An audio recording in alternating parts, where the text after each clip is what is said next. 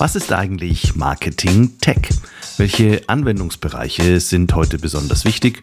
Und welche Rolle spielt Marketing Tech für eine optimale Customer Experience? Willkommen bei einer neuen Folge von CX Talks.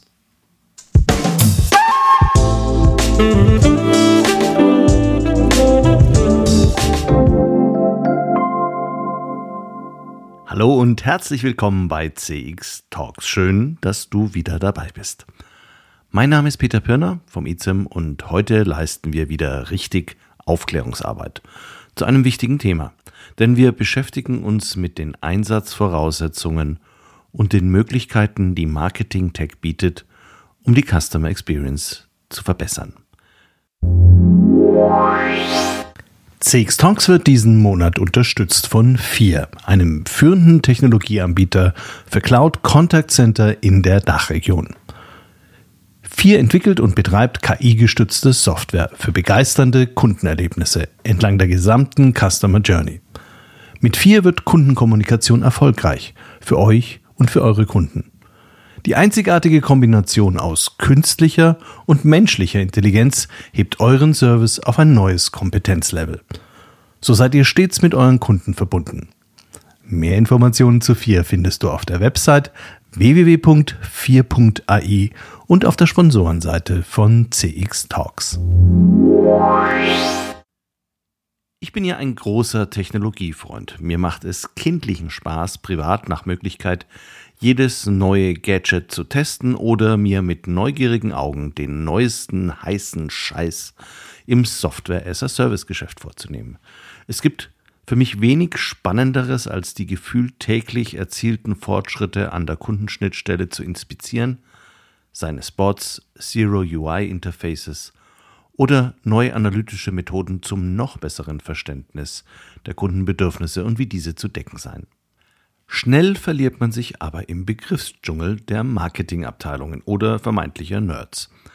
Während ich mir unter Marketing Mix Models und diversen Testing-Verfahren durchaus etwas sehr Praktisches vorstellen kann, ich Journey Orchestration und Kampagnenmanagement grundsätzlich verstanden habe, bin ich im ersten Anlauf zum Beispiel am wichtigen Begriff des CDP grandios gescheitert.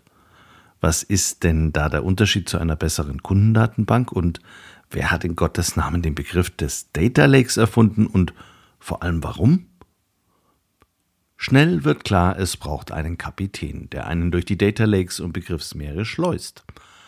Am besten jemand, der sich auch mit den aktuellen Entwicklungen der Dachregion auskennt. Und dabei habe ich eine Idealbesetzung für diese Folge gefunden. Kompetent, wortstark, prominent und glasklar in seiner Analyse. Ralf Strauß ist Präsident des Deutschen Marketingverbands, Chairman of the Board der European Marketing Confederation EMC, Chairman der Digital CMO Community und Managing Partner der Marketing Tech Lab GmbH, die jüngst den Marketing Monitor 2021 aufgelegt hat. Darin werden sämtliche Trends eingeordnet und die Situation in den Unternehmen analysiert aus Sicht von 1084 Marketingleitern und Vorständen sowie Leitern des digitalen Marketings im Raum Dach. Und jetzt hoffe ich, dass du genauso fasziniert an seinen Lippen kleben bleibst wie ich, als ich das Interview aufgezeichnet habe.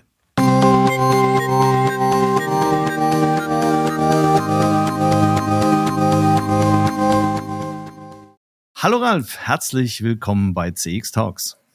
Hallo Peter, schön dich zu sehen. Ralf, deine beeindruckende professionelle Karriere enthält ja Rollen und Aufgaben für mindestens zwei Leben.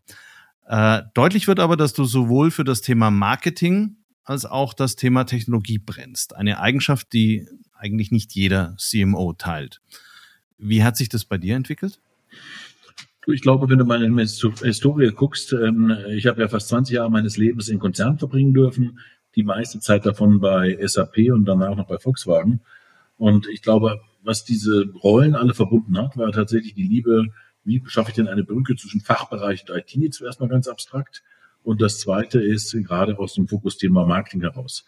Ähm, wir sehen es eigentlich heute in der CMO-Community und mit allen Kollegen in Deutschland oder Europa, dass ähm, ein riesengroßer Backlog besteht an Thema Digitalisierung, gerade im von Marketing. Du hast im Vertrieb, hast du schon, was weiß ich, in den letzten 400 Jahren gefühlt, hast dich drüber unterhalten über äh, Salesforce Effectiveness und Pipeline Opportunity Management und all sowas. Also eher, sag mal, so eher einfache Anwendungsszenarien. Und ähm, sehr oft ist Marketing halt jungfräulich davon verschont geblieben. Ganz oft wurden nicht mal CRM-Systeme eingeführt. Und der Backlog an Themen ist halt immens. Und einer der Kollegen aus dem Automobilsegment sagte mal, weißt, wir haben uns 20 Jahre lang erfolgreich gegen CRM gewehrt. Jetzt kriegen wir es von allen Seiten. Das heißt, eine riesige Welle an unterschiedlichen Anwendungsszenarien und Anwendung steht im Raum, was ich super spannend finde. Und das heißt, alle Sachen, die du die letzten 20, 30 Jahre mal gelernt hast, musst du jetzt noch auf die Straße bringen. Ähm, was nutze ich denn? Ist das eher, nutze ich eher Suite oder eher Best of Breed? Wie schaffe ich es denn tatsächlich, ähm, entlang der Customer Journey an jedem Touchpoint, den ich irgendwie mit dem Kunden habe, einen Datenpunkt zu erzielen und diesen Datenpunkt dann auch A, weiterzuführen, zu speichern, Komma, Konten sind dann jeweils vorausgesetzt und auch nachträglich dann zu aktivieren. Und ähm, was das Spannende, also für mich zumindest ist, ist, du hast eine riesengroße Welle an, an Themen, die wir, die wir abarbeiten müssen. Zweitens, wir sprechen nicht mehr über Marketing und Vertrieb so als Funktionssilos, sondern jeder versteht, das sind End-to-End-Prozesse, die wir denken müssen aus einer Kundensicht heraus. Und drittens, an jedem Kunden-Touchpoint muss ich irgendwie Datenpunkt sammeln und muss versuchen, den halt sinnvoll zu verwerten und nachträglich zu aktivieren. Und ich glaube, es gibt kaum was Spannenderes, als diese Zeit im ganzen Umfeld von Marketing und Vertrieb unterwegs zu sein.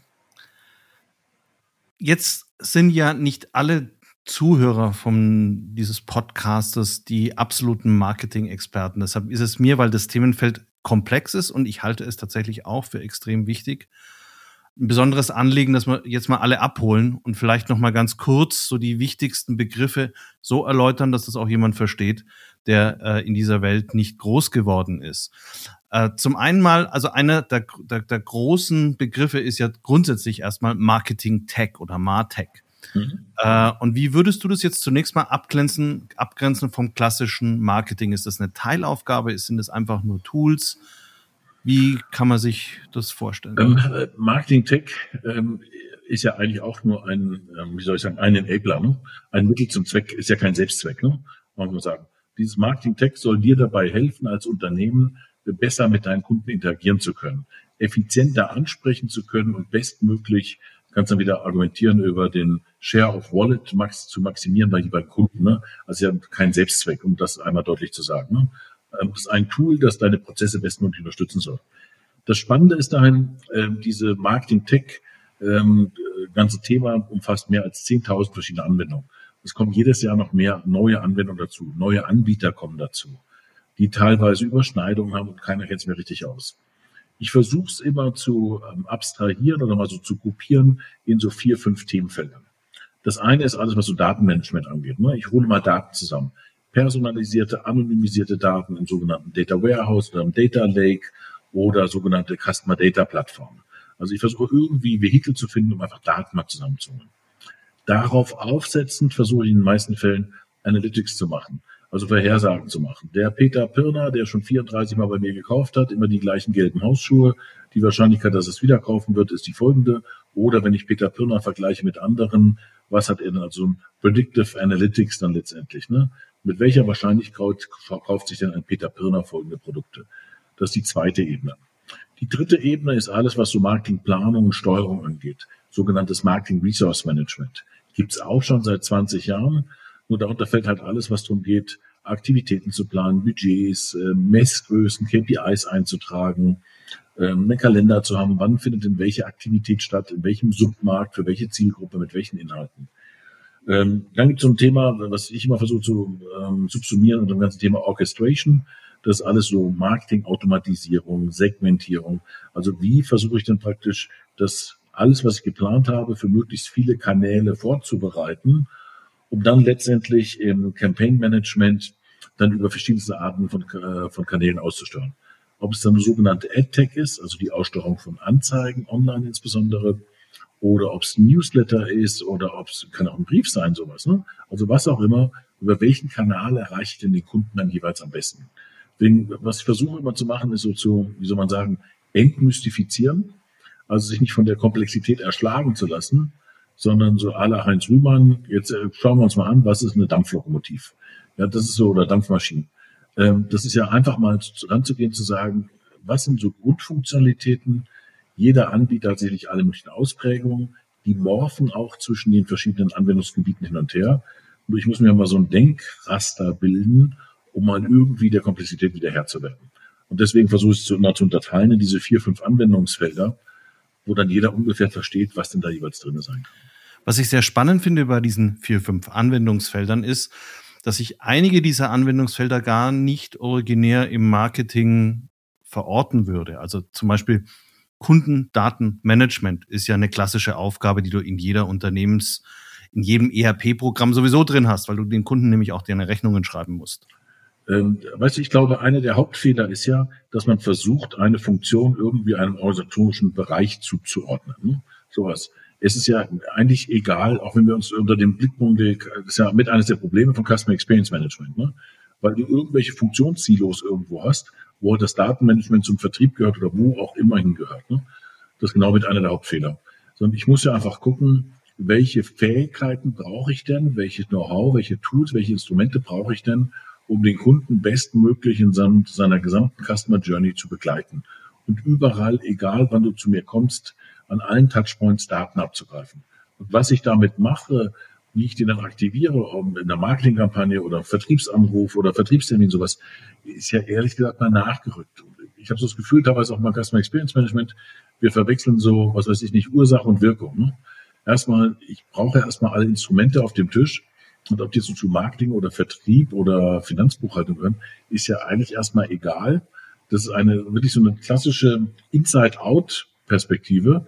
Ich muss ja sagen, Outside-In. Dem Kunden ist das Wumpe, wo du jetzt die Daten hergezogen hast, ob die aus der Finanzbuchhaltung kommen oder woanders her.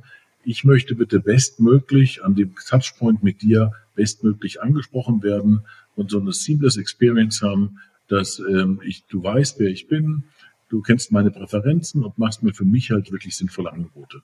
Deswegen, ich würde das ganze Ding einmal zu, zur Seite nehmen. Und ich glaube, auch das, was du ansprichst, ist mit einer der Hauptgründe, warum solche Customer Experience Projekte sich immer unglaublich schwer tun, weil du ein Problem hast, über funktionale Silos hinweg das gesamte Orchester an Funktionen tatsächlich zusammenzubringen. Dass dieses gesamte Orchester ein gemeinsames Lied spielt, nämlich das Lied des Kunden. Und, ähm, und dazu muss Marketing Tech halt auch einen Beitrag zeigen. Sonst werden auch diese Marketing-Tech-Projekte, das zeigt mir auch die Erfahrung, scheitern wie viele CRM-Einführungen in der Vergangenheit. Mhm. Ihr erfasst ja seit 2019 jährlich mit dem Marketing Tech Monitor den Verbreitungsgrad all dieser Technologien in Deutschland. Wer gibt euch die Antworten auf den Zustand in den Unternehmen? Also wir, wir machen es immer so, dass wir im, am Anfang des Jahres, so im Januar, befragen wir 1000, 1100 Marketingleiter, Marketingverantwortliche, Marketingvorstände oder Digitalmarketingleiter zum Thema, äh, wie bist du organisiert, was setzt du heute ein, was möchtest du einsetzen, was sind so Herausforderungen, die du siehst, ist es mehr im Projekt, ist es mehr, dass die Tools nicht umfangreich genug sind und, und, und. Und versuchen praktisch mal so den, eine Bestandsaufnahme zu machen, wo steht ihr denn? und schreiben das halt fort. Es gibt ein paar Fragen, die haben wir jedes Jahr gleichmäßig drinnen. Andere Fragen kommen halt neu hinzu, sodass man auch über die Zeitreihen hinweg gucken kann, wie entwickeln sich denn Themen über die Zeit. Das Spannende ist für uns, dann immer zu sehen, wer ist denn vorne? Was machen denn Leader, wie wir es mal genannt haben, oder Avantgarde? Was machen denn die? Das sind so 20, 25 Prozent der, der Teilnehmer. Was macht ihr denn? Auch gerade im Vergleich zu den anderen wo seid ihr denn besser aufgestellt? Und es zeigt sich wirklich eines, das finde ich immer frappierend, ähm, diese Leader, diese, diese Führer im Bereich Marketing Tech, die haben mehrere Merkmale. Eine Merkmal ist, sie beschäftigen sich intensiver, mehr im Detail mit all diesen Themen. Was für Auswirkungen hat es auf Prozesse, rechtliche Rahmenbedingungen und dergleichen mehr. Also wirklich mit mehr Herzblut, fein granular. Ich muss da wirklich mal eintauchen. Das zweite ist, die beschäftigen sich schon länger damit als andere länger, intensiver, mehr im Detail. Und ich glaube, das ist äh, deswegen dieser Marketing Tech Monitor so ein Plädoyer für Tiefe im Inhalt, denn du musst dich halt einfach damit mal beschäftigen. Und wir wollen auch mit dem Marketing Tech Monitor immer so ein, wie soll ich sagen, Benchmark setzen, dass man sagen kann, wenn du wissen willst, was der Status quo ist und welche Themen da gerade im Moment in diesem Themenumfeld diskutiert werden, ist der Marketing Tech Monitor genau das richtige Instrument, um da mal reinzugucken, so eine Art Handlauf, ähm, um sich mal zu informieren, was passiert denn gerade da in dem Segment, ähm, was muss ich denn wissen, was sind so Best Practices, wie haben das denn andere gemacht. Und der Bedarf dahin ist riesig. Wie viele Leader gibt es denn? Also wenn du jetzt deine Befragten dir so vor Augen führst, wie viel Prozent würdest du als Leader bezeichnen? Sind immer so 20, sind immer so 20, 25 Prozent. Ähm, viele Unternehmen, also in, in Abstufung, sagen halt, du, wir haben ganz viele Probleme. Und die Probleme äh, sind einfach gerade wie, ah, wir haben die Kundendaten noch nicht aggregiert in irgendeiner Form. Ne? Die Kundendaten sind verteilt über 20 verschiedene Systeme. Ein Thema, Peter, das du im CRM-Umfeld bereits seit 25 Jahren diskutierst. Also wirklich nichts Neues. Ne? Auch zurück zu deinem Thema Customer Experience Management. Meine Mutter hat dazu schon mal gesagt, Junge, mach mal deine Hausaufgaben. Wir haben sie nach wie vor noch nicht so richtig gemacht, ne, wenn man ganz ehrlich ist. Ähm, und das heißt, diese Leader haben eher ihre Daten aggregiert, haben eher interne Kompetenzen aufgebaut, haben sich auch sauber überlegt, was möchte ich denn intern haben, was kann auch eine Agentur gerne leisten für mich, aber welche Kompetenzen, Kompetenzfelder muss ich vor allen Dingen intern decken. Und das ist eher eine bewusste Entscheidung. Ne?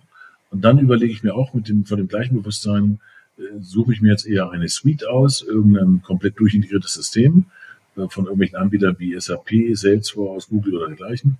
Oder mache ich eigentlich eher eine Einzelbebauung? Ich hole mir einzelne Anwendungen ins Haus.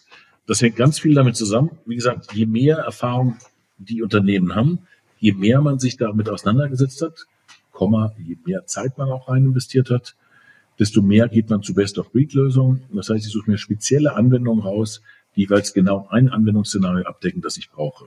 Habe ich weniger Erfahrung, also bin ich kein Leader oder eher nicht kein Leader und gehöre nicht zu dieser Avantgarde, dann ist eher so, dass ich tendenziell eher auf irgendwelche Plattformen erstmal gehe, so nach dem Motto, ich lerne erstmal laufen, bevor wir uns über einen Marathon unterhalten. Mhm. Wir hatten kürzlich auch mal die Diskussion, ob man eine gewisse Größe braucht, um überhaupt zur Avantgarde gehören zu können. Also ist das alles, was wir hier besprechen mit den Marketing Tools und mit dem Best of Breed, ist das vielleicht auch eine Fragestellung, die sich kleinere Unternehmen an der Stelle ja so gar nicht stellen können, weil denen genau die Expertise fehlt und auch die Menschen fehlen, um im Prinzip da sehr ziseliert in ihrer Toolbox arbeiten zu können.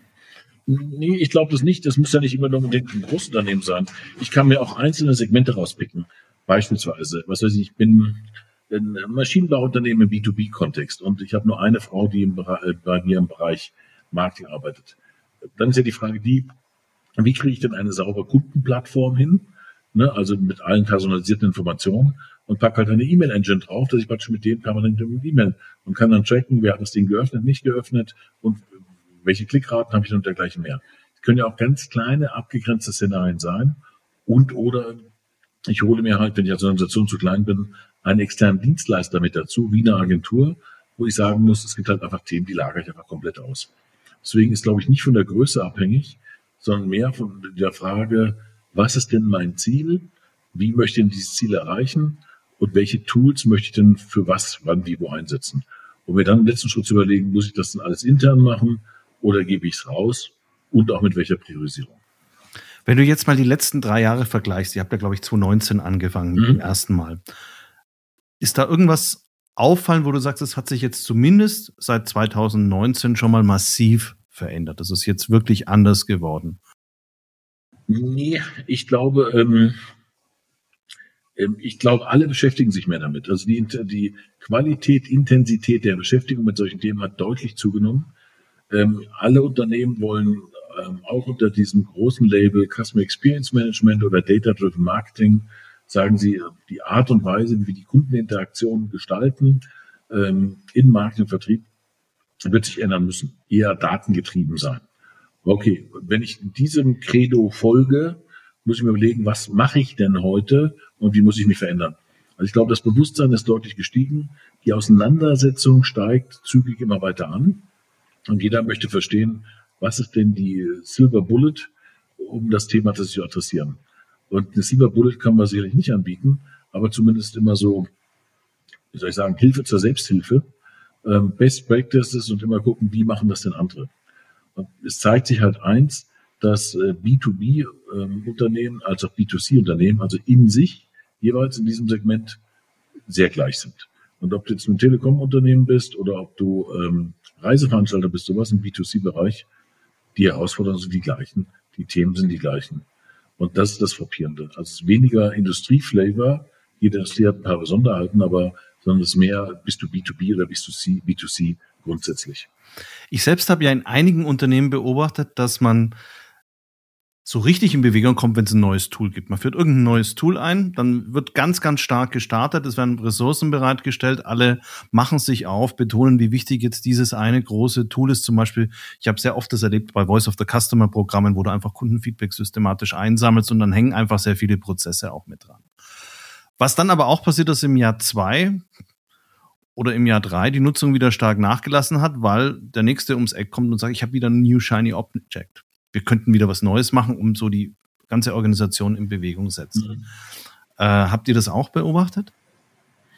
Ja, ich sehe bei den äh, Marketing-Tech-Projekten sehe ich eher immer was anderes. Und das ist so, du startest manche Projekte mit viel Jochaisasa und Euphorie. Mhm. Ähm, danach ähm, geht an das blöde Requirements Engineering. Das heißt, muss man Anforderungen zusammenstellen. Das finden schon die meisten nicht so richtig spannend. Also die Euphorie nimmt schon langsam ab. Ähm, dann gibt es irgendwann so ein User Acceptance Testing, das heißt, man testet das auch mit Nutzern tatsächlich komplett durch. Da ist so, naja, ähm, eher verhaltene Zurückhaltung vielleicht dann angesagt. Und ähm, ganz schlimm wird es dann zur Einführung, wenn es dann heißt, so, das, was wir jetzt dann ausgedacht haben, alle miteinander, das wird jetzt auch eingeführt, wird es auch genutzt. Also ich glaube, diesen Effekt hast du schon im Vorfeld. Aber ich kenne auch solche Facetten, wenn es mal läuft, wie so, was weiß ich nicht, Voice of the Customer oder Net Promoter Score auch mal wieder gern genommen. Das läuft mal so ein Jahr, dann läuft's und dann sagt's halt ab. Das ist halt, ich glaube, was wir lernen müssen, ist, dass es jetzt halt kein Selbstläufer ist, sondern wenn du deine Hand wegnimmst von diesem kleinen Pflänzchen, dann wird das Ding halt wieder verdörren.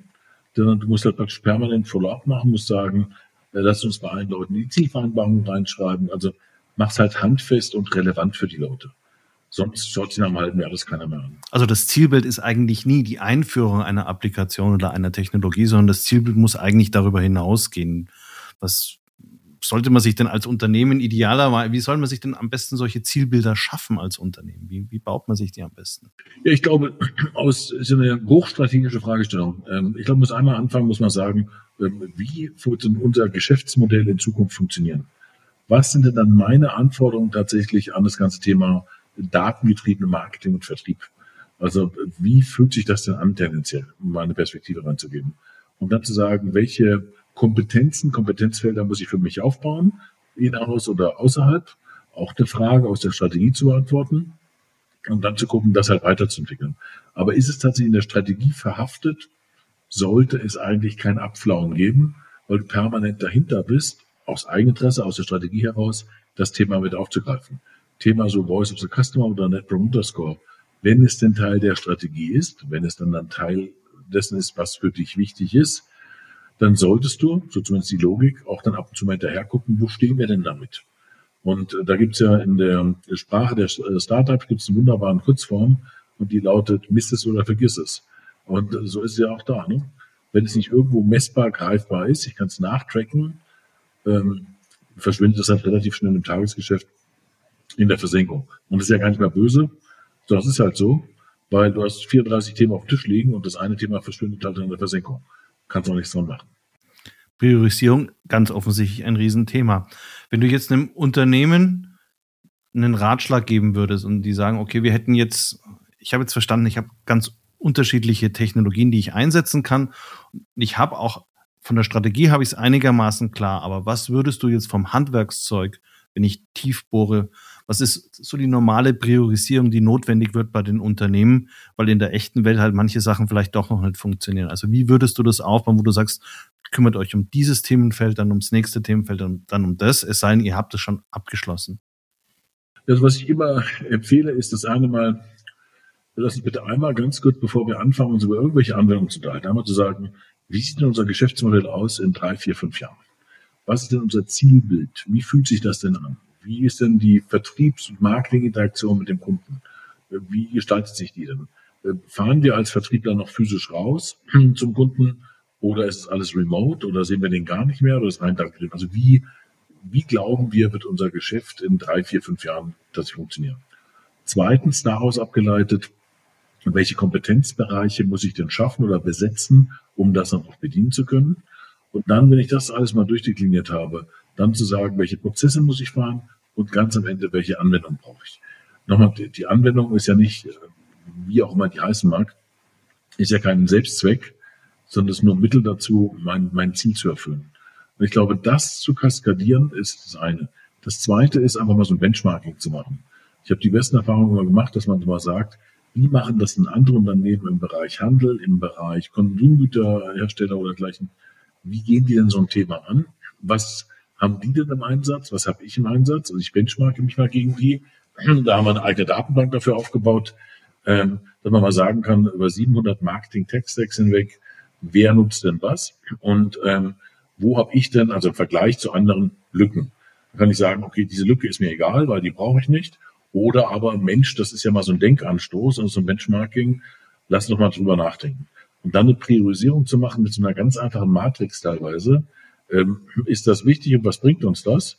Und nur das, was wichtig ist und uns was bringt, das machen wir jetzt. Und ich verzettel mich nicht. Ich glaube, viele der Projekte auch in der Vergangenheit, gerade CM-Projekte, hatten halt das Problem, dass man sich komplett verzettelt hat.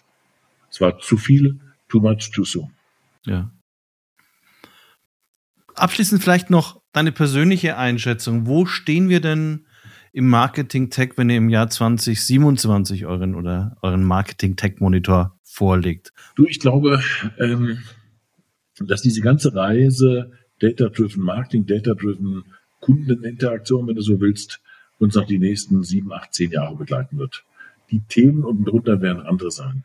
Heute diskutieren wir darüber Wegfall von Third-Party-Cookies. In zwei oder drei Jahren diskutiert es vielleicht nicht mehr. Ähm, dann haben wir vielleicht zum Thema aufgegriffen wie künstliche Intelligenz. Wie bringe ich denn die tatsächlich in die Systeme rein? Wie schaffe ich ein eher automatisiertes Marketing Mix Modeling und dergleichen mehr? Das ist, glaube ich, eher mehr Automatisierung und eher mehr feingranulare Aussteuerung. Und äh, das Thema wird uns, glaube ich, niemals richtig verlassen, weil es werden sich immer wieder neue Tools, neue Toolanbieter finden, neue Anwendungsszenarien finden, neue Interaktionskanäle mit dem Kunden finden.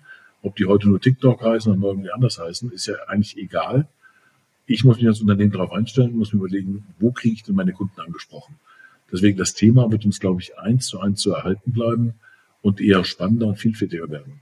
Oder es gibt schon erste Anbieter, die praktisch ähm, die Kundeninteraktion und die Aussteuerung von Anzeigen über die Blockchain abwickeln. Okay, ändert sich dann möglicherweise der gesamte Agenturmarkt, weil alle Intermediäre, wenn ich Anzeigen, Display-Anzeigen schalten möchte, alle einfach rausfallen, weil ähm, ich andere Vehikel finde, das eleganter zu machen eleganter zu lösen. Also ich glaube, die Themen werden immer wieder vielfältig und vielschichtig sein. Und ausgehen wird uns da, glaube ich, nichts die nächsten sieben bis zehn Jahre. Und bis zu welchem Grad darf sich dann der CMO oder der Marketingleiter erlauben, aus dem Themenfeld Marketingtechnologie sich ein bisschen rauszunehmen, weil es ihm einfach nicht liegt? Oder ist es gar nicht vorstellbar, dass wir Unternehmen haben, wo der zukünftige Marketingleiter oder CMO fern von solchen Technologien seine Strategie entwickelt? Also ich glaube, du, du musst als, als Gesamtmarketingverantwortlicher zumindest konzeptionell verstehen, was da passiert, auf so unterschiedlichen Abstraktionsleveln. Zu sagen einfach, was weiß ich nicht, die Prozessebene, die gehört komplett mir. Ich bin der, ich bin der Fachbereichs-Prozessverantwortliche und ähm, ich muss auch noch verstehen, was auf der Applikation, so auf einer Technikebene zumindest inhaltlich so im groben Rahmen passiert. Mhm. Nicht alles im Detail, aber ich muss es mal grundsätzlich verstehen oder im Markt im Mix Modeling. Ich muss mal verstehen, was eine multivariate Regressionsanalyse sind und ähm, die Grundlagen der Statistik so weit durchholen, dass ich beurteilen kann, was zeigt dir denn hier ein Modeling? Ihr habt irgendwelche Effizienzkurven. Was sagen die denn aus tatsächlich? Also ich muss, glaube ich, so ein Stück weit, ich muss nicht alles selber machen. Ich muss jetzt bei der Regressionsanalyse nicht SPSS oder SAS oder so ein Tool bedienen. Aber ich muss halt verstehen, was sind so die Anwendungsvoraussetzungen, was passiert da und was ist die Aussage davon. Weißt, ich muss einfach konzeptionell durchholen und steuern können. Mhm. Was du nicht selber nicht verstehst, wirst du ein Problem haben, selber steuern zu wollen. Und das wird sich auch mal wieder ändern. Wie gesagt, es kommen neue Kanäle rauf und du musst immer wieder überlegen, neue Kanäle, neue Interaktionsmöglichkeiten. Wie nutze ich das denn jetzt?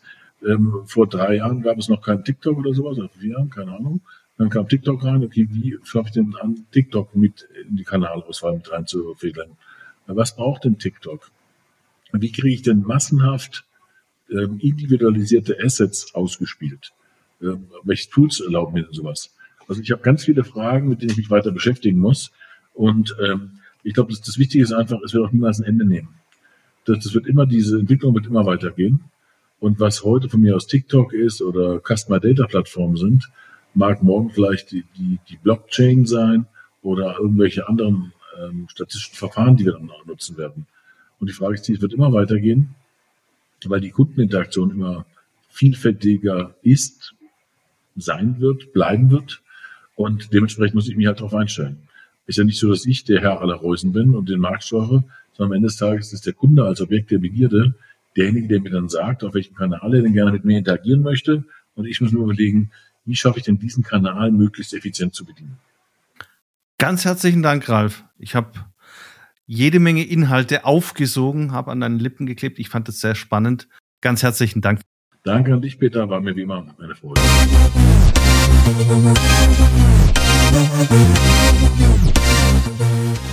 Das war Ralf Strauß, Präsident des Deutschen Marketingverbands, Chairman of the Board der Europäischen Marketing Confederation sowie Managing Partner der Marketing Tech Lab GmbH. Eine Kurzzusammenfassung des Marketing Tech Monitors kann übrigens kostenfrei über die Unternehmenswebsite bezogen werden oder direkt über www.marketingtechmonitor.com. Alle Links findest du auch in den Show Notes zu dieser Episode. Ich wünsche dir viel Spaß beim Schmökern, Einordnen und Hinterfragen. Und damit sind wir am Ende der heutigen Folge angekommen. Hat dir die Sendung gefallen? Dann hinterlass doch gerne eine Beurteilung zu CX Talks bei deinem Podcast-Anbieter Spotify, Apple oder Google Podcast. Damit hilfst du der Verbreitung des Podcasts richtig weiter. Und ich freue mich, wenn auch du in zwei Wochen wieder zu einer neuen Folge einschaltest oder in der Zwischenzeit eine interessante ältere Folge für dich entdeckst.